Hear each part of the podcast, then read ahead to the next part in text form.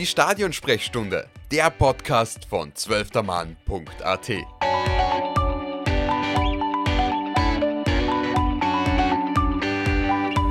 Liebe Zuhörerinnen und Zuhörer der Stadionsprechstunde, zum zweiten Mal nach 2017, wo es für die Österreicherinnen sogar bis ins Halbfinale ging, steht unser Frauennationalteam in der K.O.-Phase einer EM-Endrunde. Nach einer vor allem famosen ersten Halbzeit gegen Norwegen zog das ÖFB-Team als Gruppenzweiter hinter den Gastgeberinnen und Favoritinnen aus England ins Viertelfinale ein. Was jetzt die Gründe für den erneuten Vorstoß unter die acht besten Mannschaften Europas sind, wie der Weg für Österreich vielleicht sogar noch weitergehen könnte und welches altbekannte Spiel uns am Donnerstag um 21 Uhr im Community Stadium in Brentford erwartet, bespreche ich wie schon zuletzt mit dem Frauenfußballexperten von 12termann.at, Matthias Riemer. Hallo Matthias. Hallo, grüße euch alle miteinander. Es freut mich sehr, dass wir schon wieder einen Podcast aufnehmen dürfen und auf die Viertelfinale vorausblicken können. Genau, Matthias, wir haben uns ja schon vor kurzem gehört und da haben wir über das bevorstehende Endspiel quasi gegen Norwegen, wo es ja darum ging, ob wir jetzt überhaupt ins Viertelfinale schaffen oder nicht. Ähm, da haben wir bereits darüber philosophiert, sind wir jetzt eigentlich überhaupt Favoriten? Favoriten? Ja, Norwegen ist gegen England in, eine, in ein Debakel gelaufen, aber in, insgesamt ähm, waren sie qualitativ doch noch über uns zu stellen. Es ist dann so gekommen, dass wir eigentlich hochverdient ins Viertelfinale eingezogen haben, mit diesem 1 zu 0, äh, eingezogen sind mit diesem 1 zu 0 Sieg. Vor allem die erste Halbzeit, was ich gehört, gesehen und gelesen habe, soll ja wirklich mit einer der besten in der Geschichte des österreichischen Frauenfußballs gewesen sein. Ähm, wie hast du das Spiel gesehen? Ich konnte es leider nur in den, wie gesagt, in den Highlights sehen. Ich war leider verhindert Freitagabend. Warst du genauso beeindruckt und fasziniert von der Leistung der Österreicherinnen? Ja, äh, definitiv ein tolles Spiel. Ich war beim Homepfiff oder bei der Vorberichterstattung schon sehr nervös. Ich bin da ein bisschen ein Nervel bei solchen, bei solchen entscheidenden Spielen. Da muss mich meine Frau immer ein bisschen beruhigen. Aber je länger die erste Halbzeit gedauert hat, umso klarer war, dass Österreich wirklich sehr dominant auftritt, sehr stark spielt. Äh, die erste Hälfte war wirklich sehr beeindruckend. Ich kann mich jetzt eigentlich an keinen Torschuss von Norwegen in den ersten 45 Minuten erinnern. Und ähm, man hat jetzt nicht den Eindruck gehabt, dass Norwegen die Mannschaft ist, die dieses Spiel unbedingt gewinnen muss. Und es war jetzt nicht nur das Tor von Österreich in der ersten Halbzeit, es war ja zweimal wirklich akutester Elfmeter-Alarm äh, ziemlich am, in den Anfangsminuten hat die, ist die Nicole Bieler da sehr rustikal einmal von zwei Norwegerinnen in die Zange genommen worden. Und äh, wenig später noch ähm, Eckball, glaube ich, war das, äh, hat es mit einem Fußtritt auf den Kopf auch ziemlich eine mitbekommen und hat dann aber das Siegestor geschossen. Also Norwegen hätte sich jetzt auch nicht beschweren können über zwei Elfmeter und es waren auch einige andere Chancen. Also die erste Halbzeit war wirklich grandios von Österreich. Ja, und in der zweiten Halbzeit war klar, dass Norwegen einen Gang zu, äh, zulegen wird und muss. Und da sind sie auch vor allem in der Schlussphase zu der einen oder anderen Gelegenheit gekommen. Aber so der richtige Hochkaräter auf den Ausgleich, und sie hätten das Spiel ja auch gewinnen müssen, um überhaupt noch aufsteigen zu können, war im Endeffekt nicht da. Deswegen kann man sagen, wirklich gefährdet war dieser Einzug ins, in die K.O.-Phase im Endeffekt nicht, oder? Äh, na, den Eindruck habe ich nicht gehabt. Äh, wie du angesprochen hast, Norwegen ist zum Schluss ein bisschen offensiver geworden, äh, hat es auch müssen. Man hat dann bei Österreich gemerkt, dass die Kräfte etwas nachlassen, ob des wirklich intensiven Spiels. Aber Norwegen ist eigentlich nur in den letzten paar Minuten äh, zwingend, also zwingend ist vielleicht übertrieben, äh, irgendwie ein bisschen gefährlich geworden und da war halt wirklich Ruckfußball, also alles vorne und und gib ihm. Und Österreich hat, hat, ja auch in der zweiten Hälfte gut begonnen, hat da gleich wenige Sekunden noch wieder Ampfiffer einen Torschuss gehabt. Äh, die Lisa Mackers ist zweimal äh, sehr gut zum Abschluss gekommen. Ich glaube, mit der ersten Ballberührung nach ihrer Einwechslung, der ja ganz knapp vorbeigegangen ist, der Ball. Und das 2 zu 0 wäre natürlich die Entscheidung gewesen. Aber als Zuschauer hat man jetzt den Eindruck gehabt, dieser Sieg äh, oder zumindest ein Punkt für Österreich steht jetzt nicht wirklich zur Debatte. Also man hat da dann schon relativ entspannt dem Schlusspfiff entgegensehen können und sich ein bisschen auf die Feierlichkeiten vorbereiten. Genau, gefeiert wurde ja auch ausgelassen nach dem Spiel, völlig, völlig zu Recht. Ihre Trainerin Irene Fuhrmann ist ja wirklich ähm, von den Spielerinnen quasi angebetet geworden. Nach dem, äh, das waren wirklich tolle Szenen nach dem Spiel, die man da gesehen hat. Und so zwei, für mich zwei Erkennt also für mich persönlich waren zwei ähm, coole Erkenntnisse, nicht nur aus dem einen Spiel, sondern aus der, generell aus der Gruppenphase der Österreicherinnen. Erstens, defensiv hat man kaum bis gar nichts anbrennen lassen. Gegen England war man, ist man gut gestanden, da hat man auch nicht allzu viele Hochkaräter zugelassen und England ist England, muss man nur mal sagen. Und da ist das Spiel dann im Endeffekt auch nur 1 zu 0 ähm, ausgegangen. Und wenn man sich anschaut, wie England gegen Nordirland und Norwegen aufgetreten ist, ist das schon eine beachtliche Leistung gewesen, vor allem fürs Eröffnungsspiel. Und ähm, in den zwei ähm, nachfolgenden Spielen hat man generell überhaupt nichts mehr zugelassen. Da ging es jeweils zu Null aus. Und vor allem hat mich gefreut, dass Nicole Biller ihren äh, EM-Torfluch, wenn man das überhaupt schon so nennen darf, nach acht Spielen ohne EM-Tor, glaube ich, endlich ähm, besiegen konnte und uns im Endeffekt auch in die K.O.-Phase schießen konnte. Ne, sie ist ja auch, sie kommt ja aus einer wahnsinnig starken Saison in der deutschen Bundes äh, Frauenbundesliga. Ähm, würdest du das unterschreiben, diese zwei Erkenntnisse? Ähm, woran glaubst du, ist die Defensivstärke der Österreicherinnen vor allem festzumachen? Ähm, Grundsätzlich hat Österreich in allen Spielen, also vor allem gegen Norwegen, sehr, sehr fokussiert und konzentriert gewirkt. Also man hat den Eindruck gehabt, jede Spielerin weiß wirklich haargenau, was ist zu tun, in welcher Situation muss er, muss er was machen, wer deckt wann an, wann rücke ich raus, wann, wann mache ich das, wann mache ich das. Also das war wirklich hochkonzentriert. Und ein wichtiger Faktor ist, glaube ich, auch, ähm, die, dass Österreich ein sehr laufintensives Spiel spielt und dadurch viel Räume abdecken kann.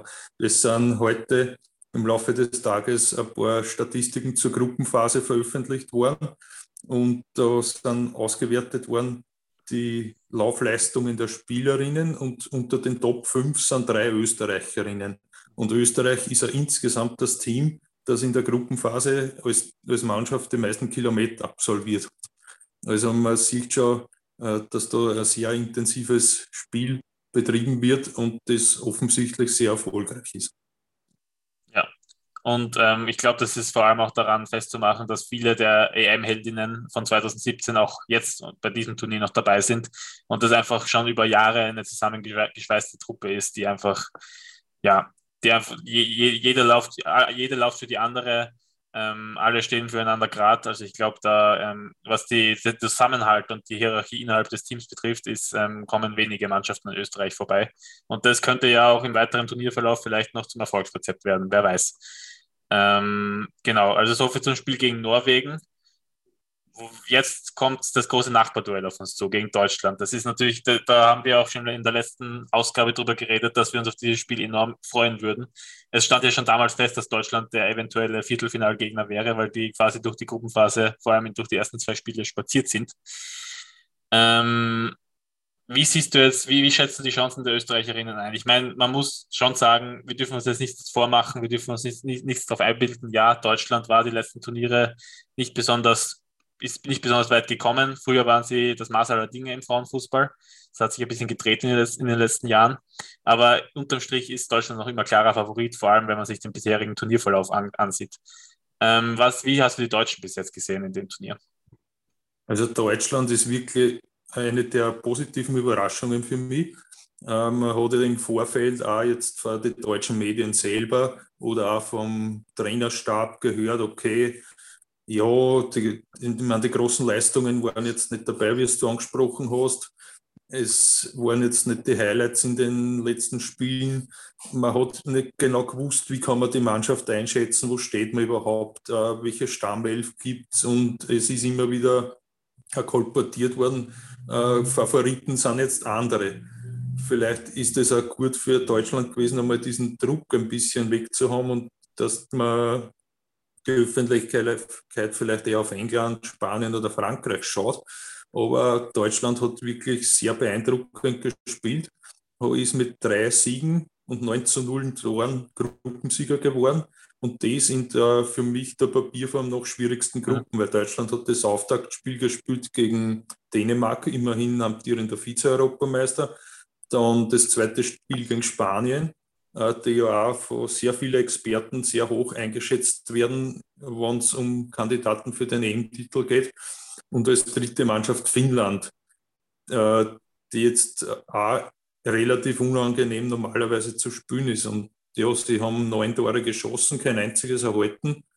haben vor allem gegen Dänemark äh, wirklich beeindruckende Leistung für mich gebracht, extrem druckvoll nach vorne in der Offensive und haben diese Gruppe wirklich hochverdient gewonnen und das hätte so vor dem Turnier eigentlich nicht erwartet.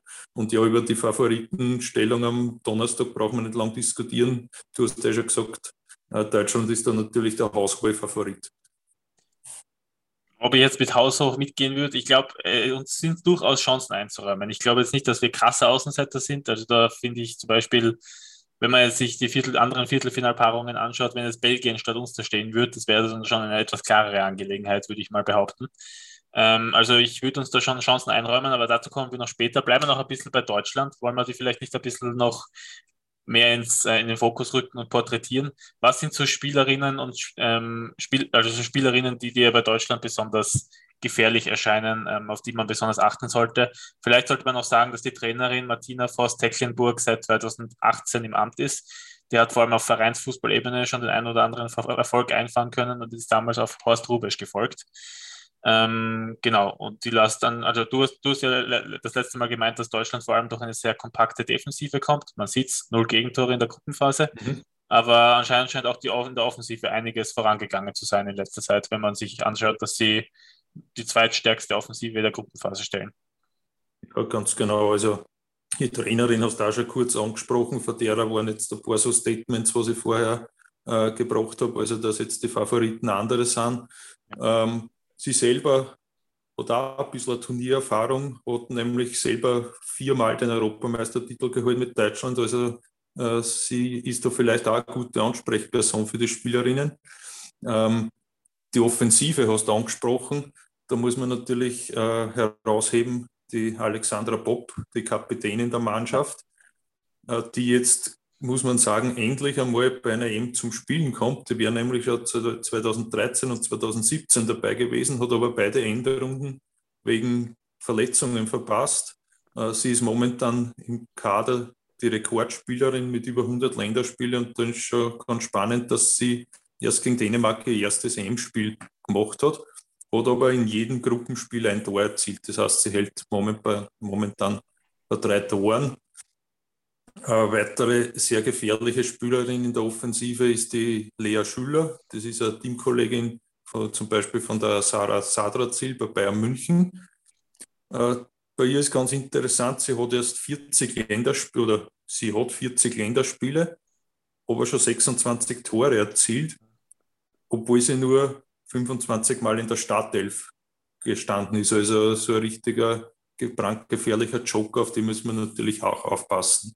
Das sind jetzt einmal zwei Damen, die man in der Offensive sicher am Zettel haben muss. Vor allem auffällig ist, was ich so, wenn ich mir so den Kader der Deutschen anschaue, ähm, fast alle bis auf zwei Spielerinnen sind in, äh, spielen genau. auch wirklich in Deutschland, in der deutschen Bundesliga. Ähm, das muss man auch, kann man auch so erklären, dass die Deutschen, also im Vereinsfußball ist Deutschland schon eine starke Nummer. Also die haben da vor allem über, durch Wolfsburg die, die Vereinsfußball über Jahre, also mit Lyon zusammen eigentlich dominiert haben. Also komplett konträr zum, zu dem, was bei den Männern so passiert. Äh, in den letzten Jahren ist auch, ist auch Bayern München immer mehr ähm, an die Front gekommen und ähm, auch bei Hoffenheim spielen noch ein, einige und Eintracht Frankfurt. Aber ähm, das war es dann eigentlich auch schon so ziemlich. Dann haben wir noch die Kapitänin Sarah Debritz, die bei Paris Saint-Germain, auch ein europäischer Topclub, unter Vertrag steht. Und Ann-Kathrin Berger, die ähm, Torfrau beim FC Chelsea. Aber ansonsten sind da wirklich ausschließlich ähm, Spielerinnen aus der eigenen, aus der eigenen heimischen Liga dabei. Ähm, das ist eigentlich, das ist, sollte man vielleicht recht, also recht ja, das hat mich persönlich überrascht beim Anschauen dieses, beim Analysieren dieses Kaders. Genau, also die Sarah Debritz hast du kurz angesprochen. Äh, die wechselt jetzt im Sommer zu Lyon, also auch zu einem Spitzenteam und ja, ist eigentlich ja. die einzige Stammspielerin, die im Ausland ihr Geld verdient, weil die zweite Legionärin im Kader ist die dritte Torhüterin. Äh, und weil wir bei den Torhüterinnen gerade sind, da hat es im Vorfeld auch ein bisschen Diskussionen gegeben. Es steht nämlich die Merle Froms im Tor. Äh, von Eintracht Frankfurt, also ist auch eine gute Bekannte von einigen Spielerinnen von Österreich. Sie wechselt jetzt im Sommer zu Wolfsburg und war beim letzten Großereignis 2019 äh, bei der Weltmeisterschaft nur die dritte Torhüterin und die ist jetzt aber Stammkraft. Und was ich so aus den aus den deutschen Medien und Kanäle ein bisschen mitgekriegt habe, war das jetzt doch eine etwas überraschende Entscheidung und hat jetzt auch bei der äh, vermeintlichen Nummer 1 Torhüterin jetzt nicht gerade für große Begeisterung gesorgt, wie man sich vorstellen kann. Ähm, die Deutschen haben ja auch Probleme, genauso wie wir, aber bei uns ähm, heute kam die positive Nachricht, dass Katharina Naschenweng ähm, wieder ähm, ähm, negativ ist und wahrscheinlich einsatzfähig sein sollte am ähm, Donnerstag. Auch die Deutschen hatten ja durchaus ihre Corona-Beschwerden und Probleme eben die von dir angesprochene Lea Schüler war auch gegen, stand gegen Spanien und Finnland unter anderem nicht zur Verfügung. Weißt du bei dir bei der genaueres, ob die bis Donnerstag wieder einsatzfähig ist? Äh, na, weiß ich jetzt nichts genaues, aber nehmen wir mal an, wenn es so ungefähr ist wie bei unseren Spielerinnen, die jetzt immer, also zum Beispiel, wenn die Katharina Naschenweng jetzt im, nach dem zweiten Spiel positiv war und jetzt wieder spielen kann, dann vermute ich, wenn es bei der Lea Schüler jetzt nicht äh, gröbere Infektion ist, dass das auch dass sie auch wieder äh, zur Verfügung stehen sollte. Glaubst du, es könnte Österreich helfen, dass doch einige Spielerinnen aus unserem Kader ähm, in Deutschland spielen und dort ähm, auch die Philosophie, wie Deutschland, wie deutsche Vereine spiel, ähm, spielen, ähm, die Gegnerinnen am Donnerstag vielleicht auch ganz gut kennen vor allem Nicole Biller hat ja eine Wahnsinnssaison bei Hoffenheim gespielt, zwar Torschützenkönigin und, Welf äh, und äh, ähm, äh, Fußballerin des Jahres. Ähm, glaubst du, es könnte Deutsch, äh, Österreich irgendwo zugutekommen? Also, es ist sicher mal kein Nachteil, dass man die Spielerinnen kennt, aber natürlich ist sie auf der anderen Seite genauso. Äh, vom österreichischen Team verdient ja auch der Großteil sein Geld in Deutschland. Das heißt, man wird sich gegenseitig nur sehr schwer überraschen können weil man sich halt gegenseitig zumindest auf Clubebene doch relativ gut kennt und wie wir vorher schon besprochen haben, ja, äh, einige von unseren Spielerinnen, auch Teamkolleginnen im deutschen Team haben. Äh, das heißt ja, die großen Überraschungen wird es wahrscheinlich nicht geben für das andere Team. Ja, also kann, also diese Konstellation hat man ja auch in anderen Spielen sehr oft, wo Spielerinnen oder Spieler aus dem Kader dann in der jeweiligen Liga spielen und dann vielleicht könnte man da irgendwas zusammenreimen. Im Endeffekt ähm, wird das wahrscheinlich keine allzu große Rolle spielen. Ähm, während das im Männerfußball ja der alte, ich weiß nicht, ob man es international als Klassiker bezeichnen würde, aber zumindest aus unserer, von unserer österreichischen Sicht aus ist Deutschland gegen Österreich natürlich das Spiel der Spiele. Vor allem im Männerfußball gibt es dort eine wahnsinnig lange und, äh, und tolle Historie. Ähm, wir erinnern uns an legendäre Spiele, die es da gegeben hat über die Jahre. Im Frauenfußball sind die beiden Mannschaften, äh, sind die beiden Teams noch gar nicht so oft aufeinander getroffen. Gell? Das habe ich in der Recherche im Vorfeld ähm, gesehen. Da gab es, glaube ich, nur so zwei bis drei Freundschaftsspiele, die alle sämtlich an Deutschland gingen. Bei mir ja, genau. Also, ja. genau. Also bis jetzt hat es zwei Freundschaftsspiele. Das erste 2016 und das zweite 2018 sind beide in Deutschland ausgetragen worden. Das erste Spiel ist mit 4 zu 2 für Deutschland ausgegangen, das zweite mit 3 zu 1. Ja, und das ist jetzt das erste Aufeinandertreffen von Österreich und Deutschland in einem Bewerbsspiel und dann halt gleich ein EM-Viertelfinale. Das ist natürlich sehr reizvoll. Genau, das macht das Ganze, finde ich, noch um noch mal viel brisanter, um ehrlich zu sein. Äh, ja, ähm, das, da haben wir mal ein bisschen über Deutschland geredet. Was würdest du jetzt spielerisch von dem Spiel erwarten äh, und rein taktisch? Ähm, denn es, es, treffen nun mal zwei sehr defensiv starke Mannschaften äh, aufeinander. Österreich hat es offensiv gegen Norwegen hat schon besser ausgesehen. In den ersten zwei Spielen war das dann doch sehr ausbaufähig. Ähm, im Vorfeld haben sie auch ein bisschen sarkastisch und ähm, schon sehr angriffslustig darüber geredet, dass Deutschland ein Lieblingsgegner sei, auch wenn man eben, wie wir gerade geredet haben, noch nicht, noch nicht so oft gegeneinander gespielt hat, aber das war natürlich eher auf die Historie und das Nachbarduell bezogen, denke ich mir. Aber ähm, wie sollen die, wie, wie glaubst du, so würden die, werden die Österreicher das an, Österreicherinnen das angehen? Gegen die Deutsch, Deutschen, die in diesem Turnier jetzt ähm, nicht unerwartet, aber schon überraschende Offensivqualitäten an den Tag gelegt haben. Hm, also ich glaube grundsätzlich einmal, äh, weil es ein K.O.-Spiel ist, dass jetzt beide Teams vielleicht etwas verhaltener auffangen wollen oder werden.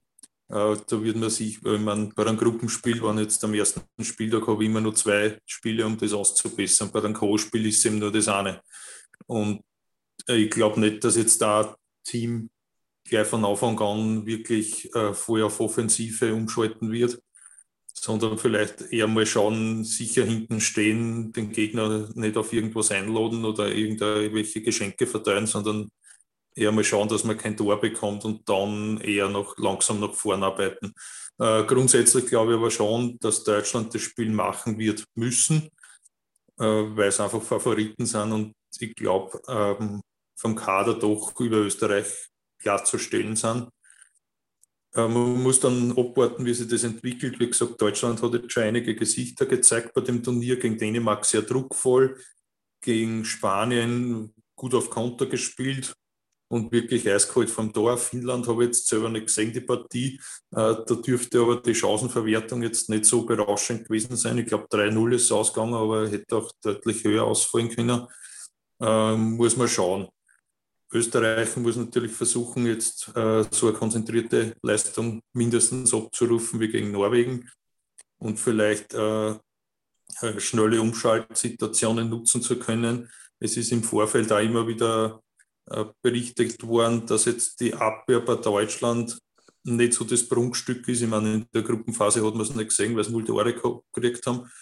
Aber jetzt im Vergleich zu den anderen Mannschaftsteilen habe ich jetzt schon von einigen Analysen oder Vorberichten herausgelesen, dass die Abwehr jetzt äh, mit zum Beispiel Mittelfeld oder Sturm qualitativ nicht ganz mithalten kann. Das heißt, wenn man da schaut, vielleicht, äh, dass man diese Umschaltsituationen wirklich schnell und schnörkellos fertig spielt, könnte das natürlich auch gute Chancen für Österreich ergeben, dass man zum anderen an oder anderen Torabschluss kommt.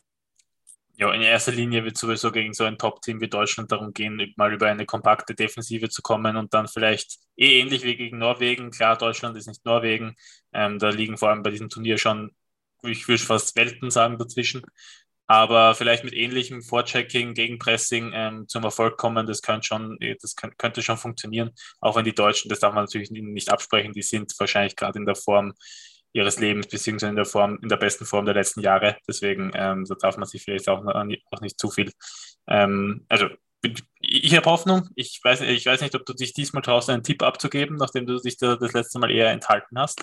Aber ähm, würdest du dich da trauen diesmal? Ähm, schwierig zum Sagen.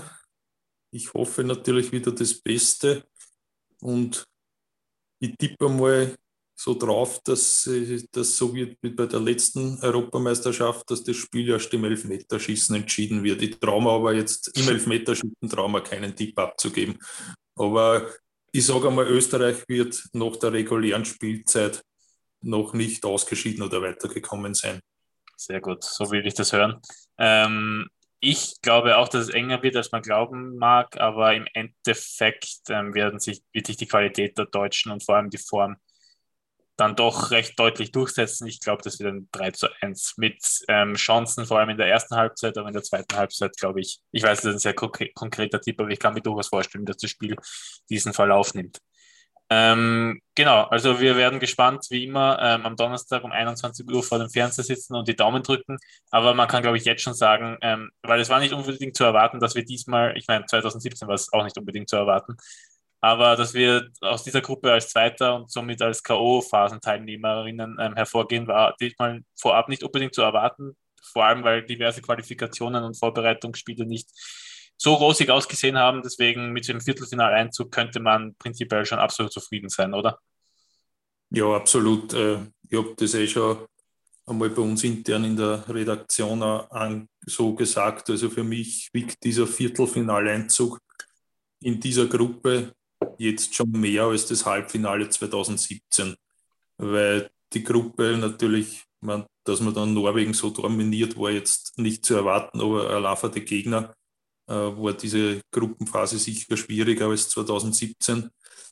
Und dass man da wirklich als Zweiter rauskommt, habe ich zwar gehofft, aber nicht wirklich so erwartet, wie es dann eingetreten ist, vor allem in dieser Souveränität, wie es dann gemacht worden ist. Und das kann natürlich jetzt gegen Deutschland, sage ich mal, egal wie das Spiel dann ausgeht, äh, wird es hoffentlich einen großen Schub geben. Natürlich äh, in der öffentlichen Wahrnehmung, ein Spiel gegen Deutschland wird immer medial sehr groß ausgebreitet und breit getreten und das kann natürlich in diesem Falle nur gut sein und nicht um möglichst viele Menschen animiert, das Spiel anzuschauen und hoffentlich dann äh, dauerhafter auch dem Frauenfußball treu zu bleiben.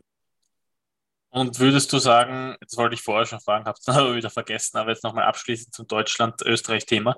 Würdest du sagen, dass bei, bei dass im Frauenfußball nicht so nicht der große Unterschied, dass die Schere da nicht so groß ist zwischen Österreich und Deutschland wie im Männerfußball?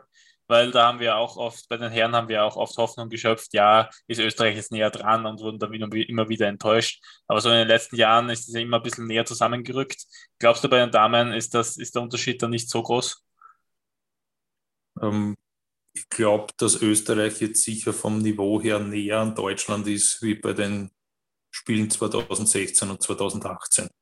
Ja. Äh, das definitiv. Wie, um wie viel kleiner die Schere geworden ist, trauen wir jetzt nicht zum Sagen, weil jetzt da natürlich der direkte Vergleich fehlt, aber hm. äh, das Österreich für 2022 hast eigentlich nicht mehr mit dem Österreich für 2017, also für 2016 von diesem ersten Freundschaftsspiel vergleichen. Also ich glaube, es ist schon näher zusammengerückt, aber äh, wie viel und der Abstand aktuell ist, ja, wir werden es am Donnerstag herausfinden. Genau, und wir dürfen gespannt sein. Ähm, werfen wir noch ein bisschen eine, eine, kurz einen Blick auf die drei anderen Viertelfinalpartien, weil die Gruppenphase ist jetzt endgültig gelaufen. Da wurde gestern in einem ziemlichen Herzschlagfinale tatsächlich ähm, entschieden, wer hinter Frankreich dann noch als zweites Team der Gruppe D ins Viertelfinale einziehen darf. Es, hat, es wurde im Endeffekt Belgien, etwas überraschend. Die hatten da doch eine recht schlechte Ausgangsposition, haben dann aber Italien mit 1 zu 0 besiegt, weil Island, Frankreich nur einen, nur unter Anführungszeichen, Island hat sich echt wacker verkauft in dieses, bei, bei dieser EM, ähm, einen Punkt abbringen konnte, haben sie sich ungeschlagen leider nicht mehr fürs Viertelfinale qualifizieren können, leider ähm, dumm gelaufen. Aber im Endeffekt ist es dann eben Belgien, das gegen Schweden antreten darf, am Freitag um 21 Uhr. Frankreich, der Gruppensieger der Gruppe D, darf gegen den Titelverteidiger die Niederlande ähm, am Folgetag antreten. Und ähm, vor Deutschland, Österreich, nämlich morgen, ähm, spielt noch England gegen Spanien. Das ist, glaube ich, der absolute Kracher des Achtviertelfinals, oder? Ja, also den Namen her natürlich das erste mit England, Spanien wird, verspricht zumindest äh, am Papier mal eine wirklich Top-Partie zum werden. England schwebte auf Wolke 7. Ich glaube, die haben das letzte Gruppenspiel gegen Nordirland auch nochmal 5-0 gewonnen genau. mit einer sehr durchrotierten Mannschaft, wo der relativ viele Ersatzspielerinnen zum Einsatz gekommen sind. Und natürlich das Selbstvertrauen und der Schwung spricht da für mich für England, dass die da weiterkommen werden. Ja, vor allem, ja, vor allem, weil Spanien auch diesen, den Ausfall seiner Weltfußballerin, Weltfußballerin nach wie vor zu beklagen hat und sich auch nur gerade so fürs Viertelfinale qualifiziert hat im Endeffekt. Ja, sie haben, sie haben in der Gruppenphase diese großen Vorschusslorbeeren eigentlich nicht wirklich rechtfertigen können. Das muss man sagen. Also Spanien hätte ich stärker eingeschätzt und wie gesagt, England ist da für mich doch der Favorit in dieser Begegnung. Und in den anderen beiden Partien? Wen, wen siehst du da vorne? Also Schweden, Belgien natürlich ganz klar Schweden. Ja. Olympia-Zweiter die letzten beiden Male.